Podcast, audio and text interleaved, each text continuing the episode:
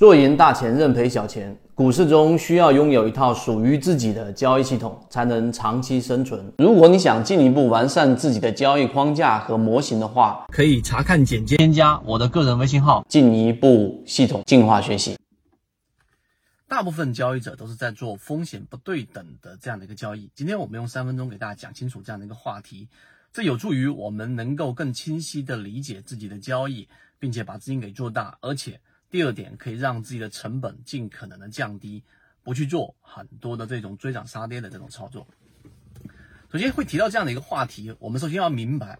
近期我们在给大家去讲到四大药房的扩张，然后呢，今天这四个标的都出现了这个涨停啊，都同时的接近到了涨停，有些封住，有些没封住，大部分都又回封回去了。原因在于什么？第一个就是它是落难校花。我们一直告诉给大家，这样的一个标的，我们的筛选的模型当中不可缺少的是要去留意这个上市公司它到底是不是有价值的。那四大药房的扩张逻辑，大家可以在圈子当中找到我们之前的研报，也就是说他们是通过不断的收购药房，然后呢做好自己的平效，也就简单的说它是有价值的上市公司。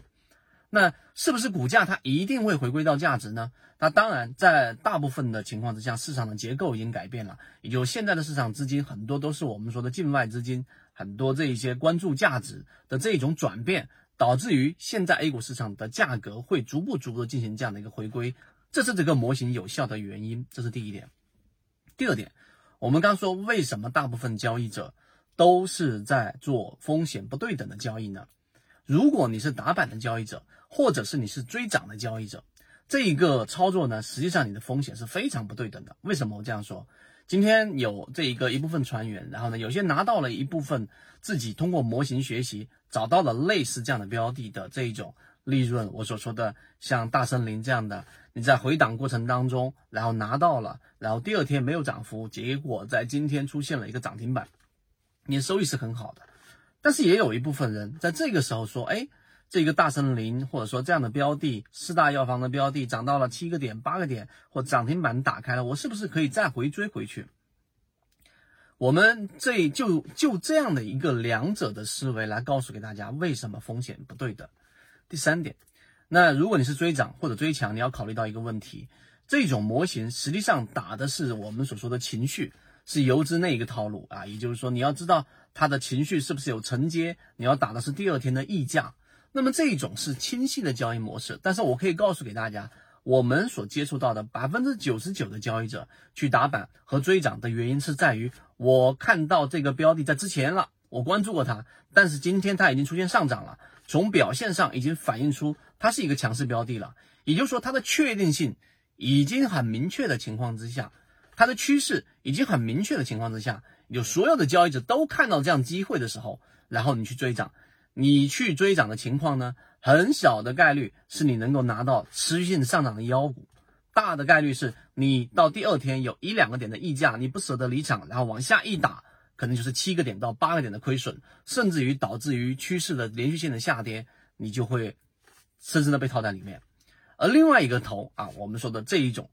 你的交易呢是以低吸交易模式，当一个标的如果是在我们所说的模型低吸位置的时候，你的安全性是非常高的。往上涨你有大的利润，往下走的概率首先它本身就是比较小的，因为我们有模型的护航，有价值左脑护城河的护航。